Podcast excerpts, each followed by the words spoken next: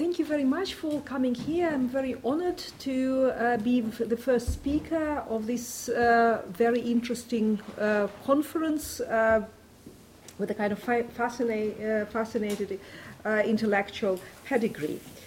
Um, as um, um, Svetlana has already mentioned, my today's paper derives from a long term research uh, I've been doing into the history of Oriental studies in Russia, um, and which I've conducted while writing my recently published book called Russia's Own Orient The Politics of Identity and Oriental Studies in Late Imperial and Early Soviet Periods. And this book is devoted indeed to a, actually one rather small group of Russian Orientologists of the early 20th century who articulated a wide ranging critique of the then state of studying non European countries.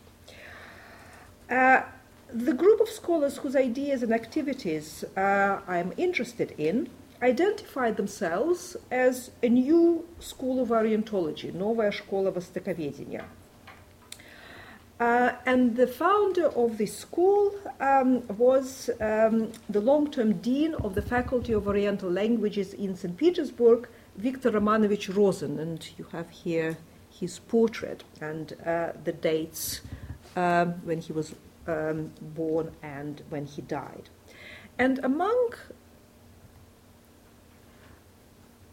uh, Rosen's disciples were arguably uh, Russia's most famous ever Orientologists, such as Vasily Bartold, uh, who was a specialist on Central Asia, Nikolai Marr, a specialist on the Caucasus, but also a maverick linguist, uh, and two scholars who studied India and Buddhism, and they were mentioned yesterday um, by Professor Vigasin, and it's Sergei Oldenburg and Fyodor, Fyodor Ippolitovich Sherbatskoy, Sherbatsky. And for this group of people, the categories of East, West, Europe, and Asia were not self evident notions, as it is often believed uh, about the scholars of the past. These particular scholars uh, clearly articulated the view that these categories were cultural and political constructs whose boundaries changed with time and depending on the positions and goals of those evoking them. Yet Rosen's disciples use these categories, and so will be I in this paper, despite the full acknowledgement of their constructed nature. Now, while analyzing the ideas and activities of Rosen and particularly his students, in my book I explored two themes First, the critical assessment by the scholars of the state of European Oriental studies at the time. And I argued that this critique could only be understood within a context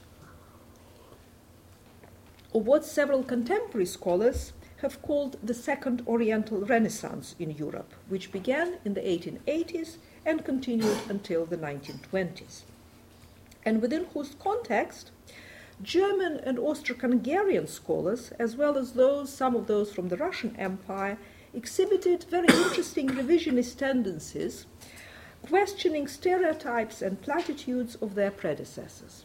So I look at this Rosen school uh, of Russian Orientology as a manifestation of a particular pan-European dialogue. And another theme, which uh, has been of concern to me, is the role of representatives of national minorities from uh, the eastern and southern peripheries of the Russian Empire in the production of modern knowledge about non European societies. And in the book, I'm looking at both intellectual and political consequences, consequences of the interaction between Russian imperial scholars from St. Petersburg and representatives of non European communities from the imperial peripheries. And there are three issues of direct relevance to the theme of this conference arising from, my research, which I would like to talk about today in some detail. The first, I'll, at first, I'll share with you some brief and uh, probably quite superficial views of mine on the strengths and weaknesses of the post colonial approach to studying European perceptions of non European others. And in, it is my broad view of the post colonial approach that informs my engagement with this paradigm when studying the history of Russian Oriental studies. And then I'll, be, uh, talk about the pitfalls of the use of the notion of uniqueness of, or exceptionalism as a tool of analysis by historians of ideas. And finally, I'll uh, also briefly touch upon the applicability of the marginality theory in researching the contribution of colonial subjects to the production of knowledge about Europe's colonial domains. And in relation to the first issue, I'll present brief general observations, whereas in relation to the second and the third um, issues, I will support my conclusions with looking in some detail and at one specific episode in the history of the early 20th century Russian Orientology. So, first, very briefly and schematically, my position on Edward Said's work, the school he created, and its applicability to the Russian case. Uh, Said's book Orientalism encouraged scholars to reflect more deeply on the relationship between knowledge and power when studying the history of European thought. And the post colonial approach prompted scholars to be more careful about the use of stereotypes, particularly negative ones, in studying foreign cultures, and encouraged them better to reflect on the complexity of the situations arising from the inequality of different groups who have been interacting with each other in the colonial context.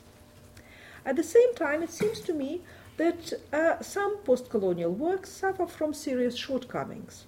And the most significant, in my view, is a simplified per, uh, perception of the processes of cultural interactions. In less successful examples of the application of the post colonial studies paradigm, European influences exerted within the colonial settings tend to be automatically perceived as destructive for the colonial um, for the colonized people, who are presented as an invariably weaker side in the cultural interaction. At least implicitly, it is suggested that an isolated development would have inevitably, would have inevitably resulted in a more favorable conditions for the colonized. And this approach, in my view, is too simplistic. It is based on a rigid dichotomy between the center and the periphery, and a simplified view of the contribution to the production of the imaginings of both European societies and Europe's colonial domains by the people whose position could be perceived as marginal.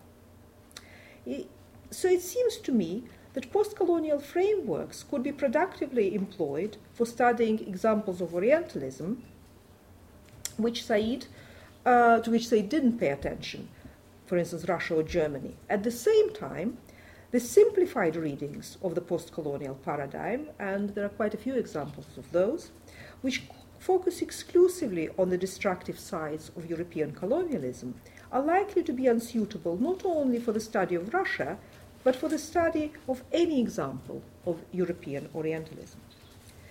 The reason for the unsuitability will not be an exceptionalism of a particular case, like the Russian case, but the fact that a simplifying framework rather than facilitating the analysis of a particular phenomenon or trend within a broader historical, cultural, or political context, attempts to fit specific examples in a, into a rigid and ahistorical template based on the perception of the West as a fixed um, center, exercising a one directional influence on the periphery, which is again perceived uh, as fixed in its position of subordination. So we need a framework which will allow us to capture the multivariate nature of Europe's perception of its multiple others and the multidirectional nature of cultural interactions between different parts of Europe.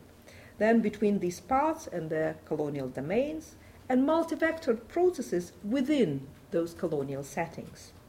This framework should appreciate the existence of multiple and shifting centers and multiple peripheries in other words, the existence of multiple Orientalisms, each of which should be studied not by judging the perceptions of the people of the past from our contemporary standpoint, but within the historical, political, and cultural contexts in which various figures from the past acted.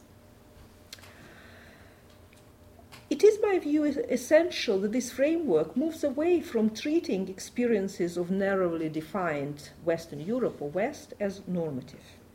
And to some extent, such a treatment has become Said's unintentional legacy the treatment of the British and French Orientalisms as a norm against which Russian or German Orientalisms could be seen as marginal. It is this perceived normativity of British and French cases that often becomes a justification for arguing that post colonial theory is in principle unsuitable for studying Russia's engagement with the so called Orient. The widespread rejection of the applicability of Said's critique of Orientalism to Russia is often connected with a broader trend in the scholarship of Russia of focusing on the alleged uniqueness or exceptionalism of the whole range of historical developments in Russia. Here we encounter another serious conceptual problems in Russian scholarship. It, it is not always acknowledged explicitly that exceptionalism is both a discursive practice of societal actors and an analytical tool utilized by the scholars who are supposed to study those very actors. So we, in Russian context, we indeed encounter this uh, talk about exceptionalism uh, utilized by figures of the past and the presence present. And this, this discourse of exceptionism has been very widely uh, used in Russia and elsewhere by national and imperial um, figures in modern period and contemporarily. At the same time, this concept of exceptionism uh, can be used as an analytical tool in the humanities and this has happened quite widely, despite the fact that, at least since the 18th century, if not before, societies have become increasingly interconnected, and therefore the cases of truly exceptional practices are very rare. So, the reasons to me for this widespread uh, employment of the concept of exceptionalism as a tool of analysis, in particular in the case of Russia, um, are threefold. So it's just sometimes uncritical reproduction and acceptance of narrative, narratives articulated by the figures from the past or present whose positions we as scholars are supposed to study. Instead, we just reproduce those positions. Then, uh, utilization of the concept of exceptionalism can be a reflection of a politicization of a scholarly field. And so, in, infrequently, particularly during the Cold War, uh, Russian case was presented as exceptional in a kind of way of negative stereotyping. And this application of the concept of exceptionalism is also ref- a reflection of Eurocentrism of scholarship, the tendency to see the West as a norm, and even this Western model is all, uh, often simplified and idealized. And the problem with this approach is uh, sort of seeing a particular case as exceptional and comparing it with the um, West as this idealized, universalizing norm, is that we speak about what is absent in this deviation from the norm. We're not speaking what is actually happening there, why, and with what consequences. Con- contrasted with exceptionalism is an approach which uh, is sometimes called universalist, and Maria Todorova, for instance, in a well known debate about Russian Orientalism in an American uh, journal called Kritika, called it universalist, and it's basically a comparative approach. When we put a particular case um, in a context of other cases where we can see parallels or where can, we can draw, draw comparisons. Again, similarly to uh, uh, exceptionalism, universalism can be a discursive practice, and we actually find it in contemporary Russia, where politicians sometimes and intellectuals who are close to the Kremlin uh, use modernization as universalist model uh, and they use it for instrumentally in order to whitewash Stalin's terror. So it's all described as part of a necessary industrialization of Russia with uh, millions of lives lost as a kind of inevitable byproduct of modernization. Now, exceptionalism is a very strong term, and to me it implies a stu- uh, that a studied case does not fit with a universalist trend. Specificity, even though some scholars use the word specificity and exceptionalism interchangeably, and to, in my view it's actually wrong. Specificity is different from exceptionalism. Specificity does not preclude the presence of practices pertaining to a whole range of other societies. Indeed, I would argue that specificity is a universal phenomenon. When we look at a particular historical trend, practice, institution, or discourse, we see that there are always many specific manifestations within and between societies of the same or similar phenomenon. So the best historical study would combine approaches which allow to capture and explain specificity while acknowledges, acknowledging common or universalist trends. And this combination of approaches allows us to say what is actually happening in a given society rather than what is lacking, and to adjust and make more nuanced the explanatory power of theories and models which often present Anglo-Saxon experiences as a universal norm. And now very briefly uh, about marginality theory before, before I talk to a specific case of Russian Orientalism. Um, I agree with those scholars who argue that there are no classical or normative colonial projects and no marginal ones. And yet I would argue that a particular application of marginality theory could be useful for studying Europe's engagements with its others. Let me explain what I mean. Colonial domains could be productively conceived as a boundary spaces of cultural interactions.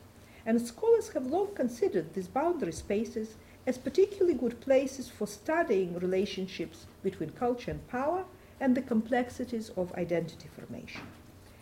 Especially interesting processes tend to occur when the boundaries are at least semi permeable and so can be crossed in both directions without being eradicated. In Europe's colonial domains, many boundaries between the colonizers and the colonized could not be crossed. But there were also many permeable boundaries.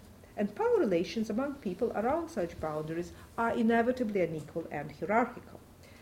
The situation of people positioned at least implicitly, subordinately around such boundaries since the 1920s already um, has been analyzed by scholars through the concept of marginality.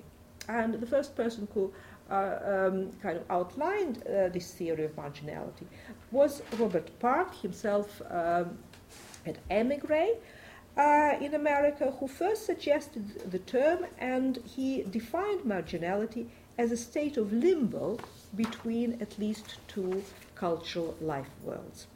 And ultimately, for Park, the, uh, the uh, position of marginality was an, inevit- uh, an, uh, an unenviable one and a weaker position. Uh, and then this theory was kind of uh, abandoned and revived in the 1960s, and scholars uh, have, of course, developed further insights. And crucial to this new reading of the position of marginality is the rejection of, uh, now perceived as simplified, Park's perception of power relations in respect to groups whose situation could be described as marginal. Marginality, of course, is predicated on uh, inequality in the access to power and resources. At the same time, one should remember that the balance of power between the individuals and groups is complex and it's not fixed usually.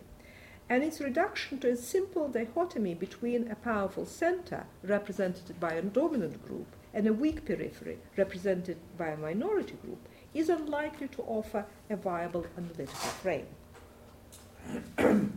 now, a, um, a complex situation of marginality, at the core which lies a double ambivalence about uh, groups or individuals towards their own or and foreign cultures, inevitably provokes different responses, not just this um, in between position on which Parks um, focused. Adam Weisberger has offered a productive general typology of responses to marginality. And Weisberger argued that individual and group strategies of dealing with it often go beyond what Parks perce- Park perceived as the only definition of marginality. Park's marginal man, in a state of limbo, did not attempt to resolve ambivalences associated with his status and belonging to different cultures. But Weisberger argued, to my view, uh, convincingly that historical, uh, historically people have developed strategies to achieve such resolutions of, of the ambivalence. And Weisberger suggested several ways of addressing the condition of marginality. And uh, the condition which I think is relevant to the case, which I'll now finally turn to discussing, is the strategy of transcendence, entailing attempts to overcome and consciously overcome the position of the two or more cultures through creating a third way which is supposed to surpass or reconcile these different cultural life worlds.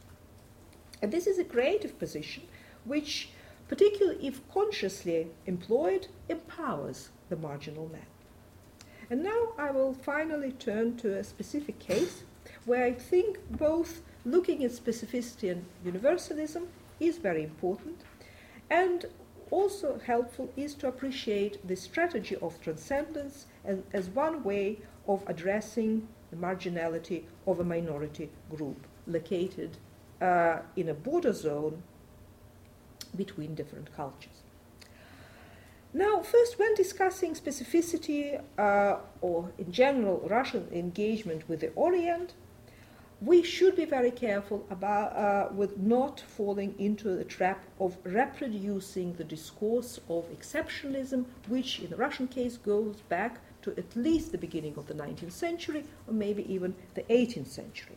The first most famous pronouncement of this kind of this specific, of this exceptionalism, uniqueness, uh, very strong words used, of Russia's engagement with Asia was Sergei Uvarov's. Uh, Sergei Uvarov was also mentioned uh, by Professor Vigasin here yes, uh, yesterday. His pronouncement in 1810, within the context of the first Oriental Renaissance in Europe, um, this huge interest in India as part of this Renaissance, where Uvarov claimed that uh, Russia had this particular affinity with Asia, and Russians had a particular ability to understand non European cultures. And then a very similar argument was put forward by um, Vasily Grigoriev, the first professor of Oriental history in St. Petersburg University.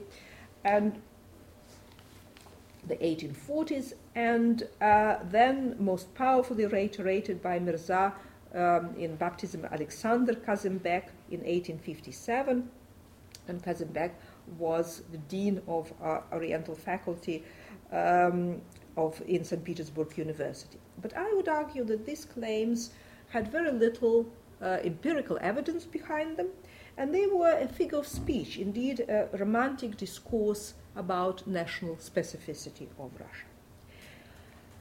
And I think the first period where we can claim certain specificity of Russian uh, and again specifically Russian the, rather than this uh, German scholarship within the Russian academia. The Russian engagement academically with studying non European societies dates to the early 20th century. On the one hand, it's part of this pan European uh, attempt to criticize earlier ways of studying the Orient. So we are dealing with a pan European trend, universalist trend. Uh, at the same time, I would try to show there was something specific to Russia. Uh, because of the specificity of its uh, imperial and colonial context. And this specificity, in my view, was particularly strongly um, articulated within one particular field uh, of Russian Orientology, academic Orientology, uh, and that was the study of Buddhism and that particularly is connected with the Shcherbatskoy school, and uh, also another important figure there intellectually was Sergei Oldenburg, and again, it's fitting with this conference that both were originally specialists on India. Um, now, uh, in, particular, Sherbatskoy and his disciples, and here again one should mention Otto Rosenberg, uh, um, scholar of German origin, but working with this is Sherbatskoy's tradition, are um, as particularly bold revisionists in the field of uh, studies of Buddhism at the time. There was no uh, term Buddhology then, so I'll try to avoid using it. in the first uh, three decades of the 20th century, this specialist on Buddhism in Russia articulated kind of six points uh, around which they criticized uh, their European colleagues. The first was, uh, an ex- in their view, an excessive uh, attention to ancient manuscript tradition and attempts to just uh, understand Buddhism through reading ancient manuscripts with the methods of classical philology, the main method used um, uh, in um, the humanities uh, in Western European academia and Russian academia at the time. So the kind of the interpretations of native informants, so currently practicing Buddhists, were ignored. Similarly, the classical ancient source was seen as superior to oral, contemporary oral tradition. Contemporary Buddhist practices were studied little, and they were seen as a corruption of the original teaching of the Buddha.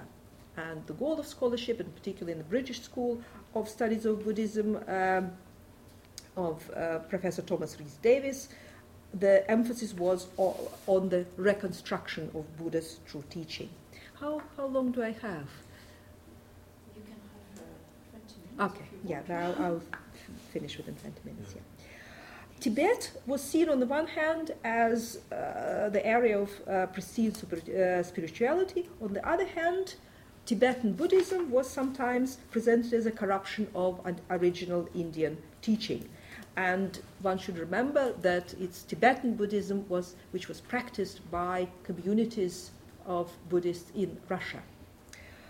Uh, and then these scholars argued that in reality Buddhism was divided into different branches and sects and philosophical schools, but it very often was studied as a fixed, homogeneous phenomenon on the basis of this ancient text. And if we look at this criticism, it's actually very similar to what started to be argued by specialists on Buddhism in Western universities uh, post 1960s. And I'll explain briefly why there are actually parallels between early 20th century Russia and America, North America, and um, Western Europe in terms of studying Buddhism in the 1960s. And here, important works were Sherbatskoy's theory of knowledge and logic, according to late Buddhists, and particularly its very uh, kind of contemporary sounding all, uh, Rosenberg's work, The Issues in Buddhist Philosophy, um, which was written in 1918. And interestingly, Rosenberg also directly challenged the dominant hierarchical view among European Orientologists of native knowledge as inferior.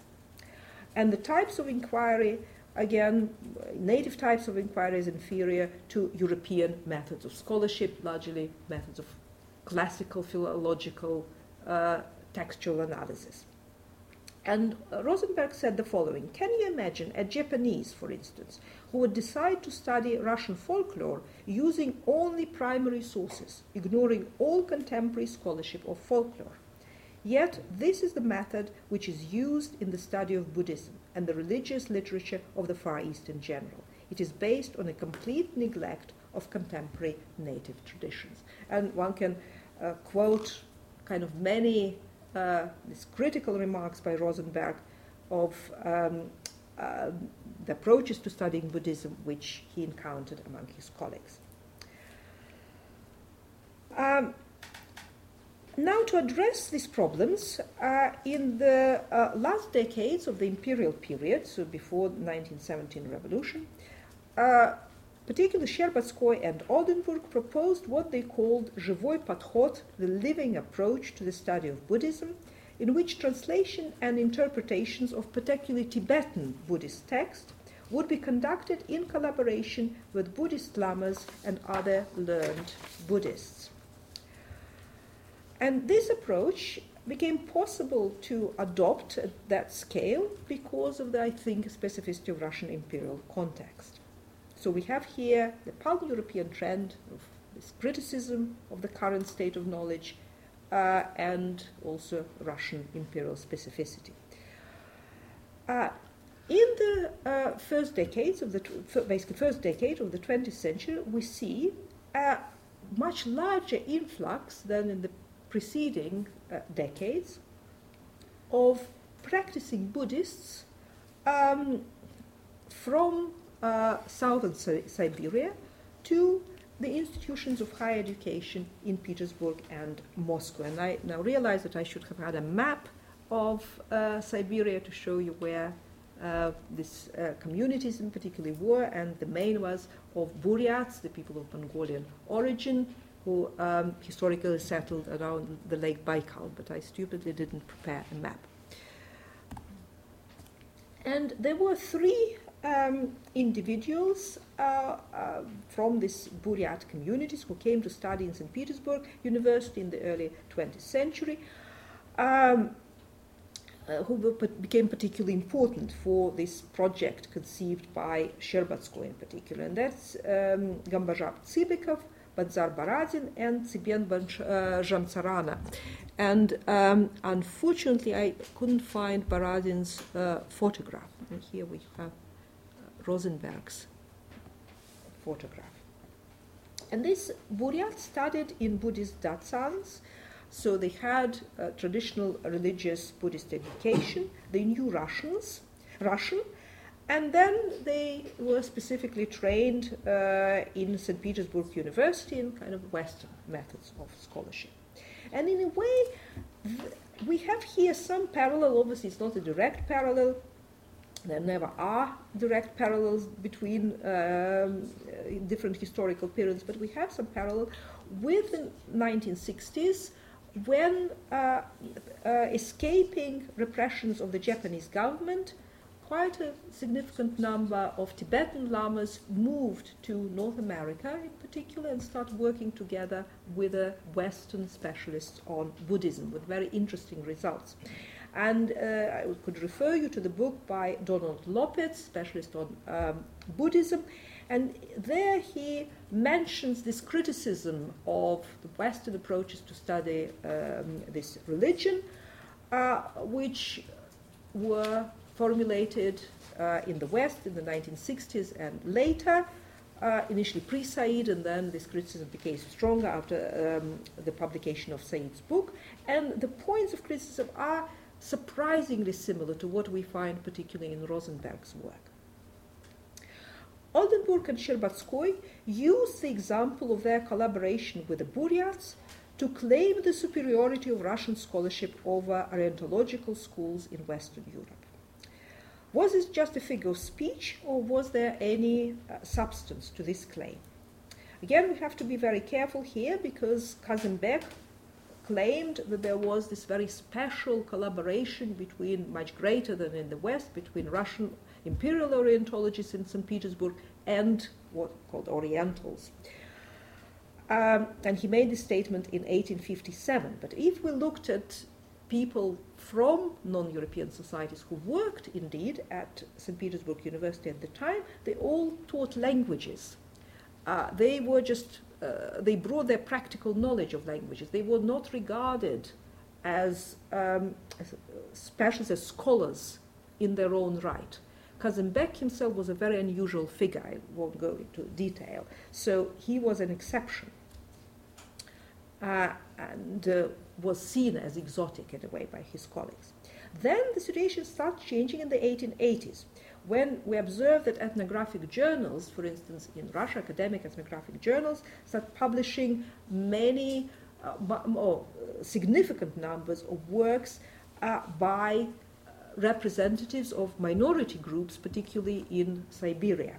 And here, a very important role was played by the ethnographer Vsevolod Miller, who collaborated with, particularly with the Ossetians, uh, minority group in the North Caucasus, in producing his ethnographic and philological studies. And then we have a case of Nikolai Ilminsky from the Kazan Theological Academy working with representatives of minority group in the Volga region uh, where Ilminsky tried to spread Christianity. We also have examples, of course, of close collaboration of West European scholars with the so called native informants. British and German scholars, for instance, were very influenced by Brahmanic interpretations, particularly of Buddhism. And uh, Sherbatskoy, in particular, was impressed by this knowledge of Brahmanic tradition on the part of his German and Austrian scholars. So, again, is there anything specific about this Russian case? To answer this question, we should look at the theoretical literature on the agency of learned natives in the production of new knowledge about Europe's colonial domains. And roughly, there are three ways of theorizing this knowledge. Uh, this contribution, and one is associated with the school of American anthropologist Bernard Cohn, uh, who spoke, and he and his disciples spoke about the dramatic appropriation and silencing of native voices in the production of knowledge. And according to this interpretation, the situation where imperial elites possessed the sole power to define what was acceptable in the colonial context, uh, it is inappropriate to perceive representatives of colonized societies as active agents in the production of colonial knowledge. The opposite view was articulated by another American scholar, Eugene Irschick, who described the perceptions of Indian society articulated in the colonial period as a production or as a productive dialogue between the local people and the British, in which two sides equally participated. But Irschick um, was careful to point out that the equality is our retrospective view, it's not what people thought at the time. And then there is position of Kapil Raj, uh, who uh, wants to emphasize uh, the contribution of Indians in the production of uh, modern science. Uh, but at the same time, he emphasizes also the very stratified position of uh, the actors at the time and the hierarchical perception of knowledge on the part of the Europeans. So, in order to assess this Sherbatskoy and Oldenburg's claims about uh, the uniqueness of the Russian case, their own intellectual project, we should answer two questions how hierarchical was the nature of the relationship between the imperial scholars um, and uh, those with whom Buryats with whom they cooperated, and what exactly was the role of these Buryats in uh, the project which was originally conceived by um, the colonized by the imperial scholars of Russia.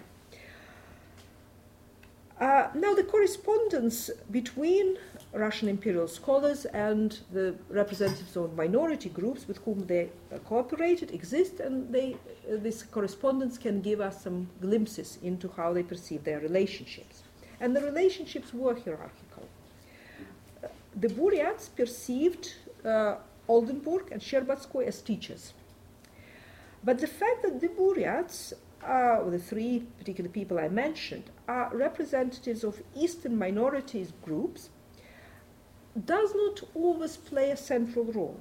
In fact, their membership of Buddhist communities allows them at times to speak from the position of intellectual superiority.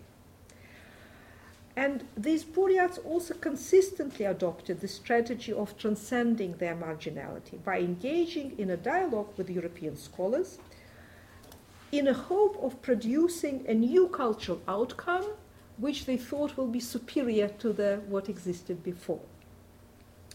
And it is striking how different in tone is the correspondence between Oldenburg and Sherbatskoy and Buryat associates on the one hand, and the correspondence of, for instance, Ilminsky with representatives of minority groups in the Volga region, and Miller with his Ossetian collaborators.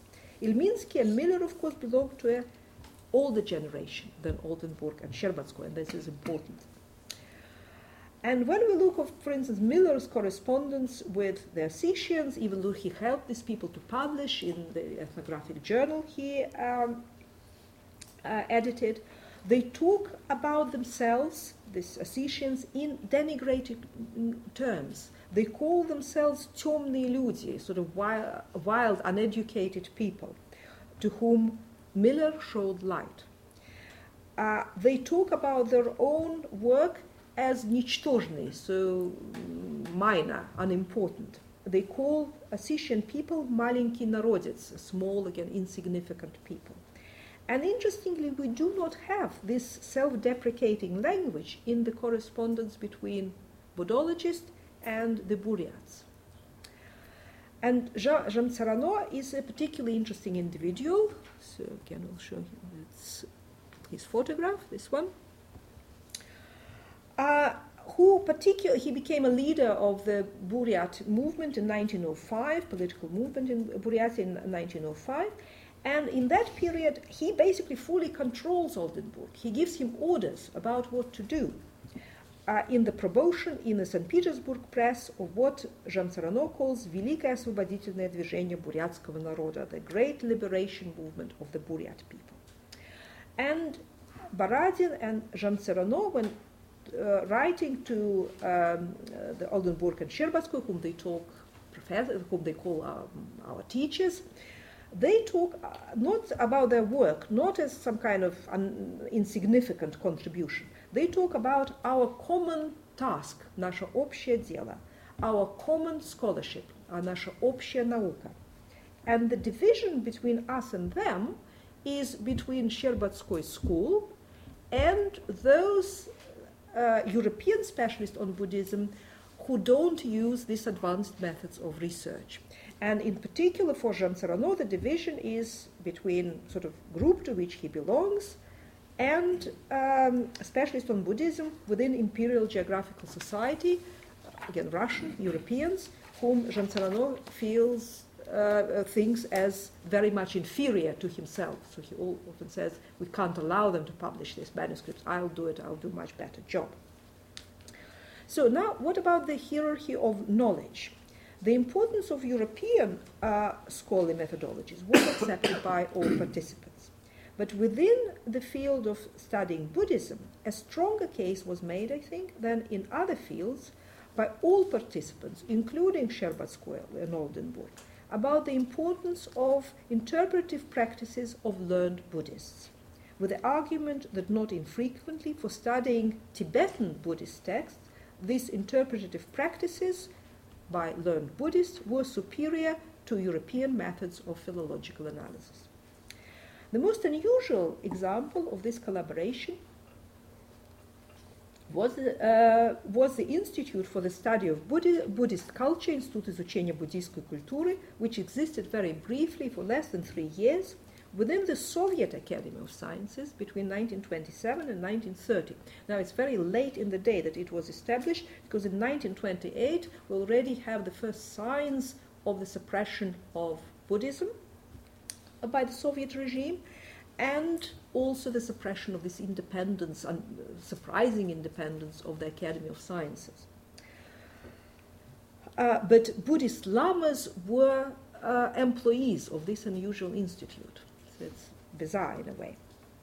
And the stated aim of this institute was to develop this living approach to the study of Buddhism, which embraced its contemporary practices, oral traditions, and uh, where a Buddhist Lama could cooperate on equal footing with a European scholar. And commenting on the institute's agenda, Baradin argued, one of his Buryats argued that certain issues in Buddhist philosophy could be best interpreted by practicing Buddhists themselves. Now, in a way, you can say that ironically, Uvarov's vision of the Asiatic Academy, which he um, articulated in 1810, and he said he hoped that precisely Buddhist Lama will work side by side with European scholar, uh, was briefly realized within this unusual Soviet context of the 1920s. Uh, in the 1930s, as already Professor Vigasin mentioned uh, yesterday, uh, this unusual intellectual project came to an end. Um, um, Sherbatskoy was subjected to um, very powerful criticism, could no longer publish, while his both Buryat and uh, um, European, Russian, uh, sc- scholars or scholars of German origin um, were arrested uh, and many of them actually executed, and they all were charged under the same case fabricated by the Soviet secret police, the NKVD. Now, to conclude, when dealing with his history of ideas, a comparative approach, universalist approach, is essential. In modern and contemporary period, intellectuals articulate their ideas in the context of a transnational dialogue. I would argue that once we place a particular case in a comparative context, capturing similarities and common trends when studying an intellectual tradition or set of ideas is actually the easier part of the task. You see uh, similarities very quickly.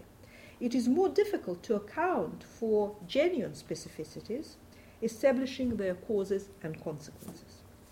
In relation to my case, the study of uh, early 20th century, uh, uh, of st- the study of Buddhism in early 20th century Russian academia, I would not use the word exceptional, even though Sherbatskoy and uh, Oldenburg spoke about exceptionalism.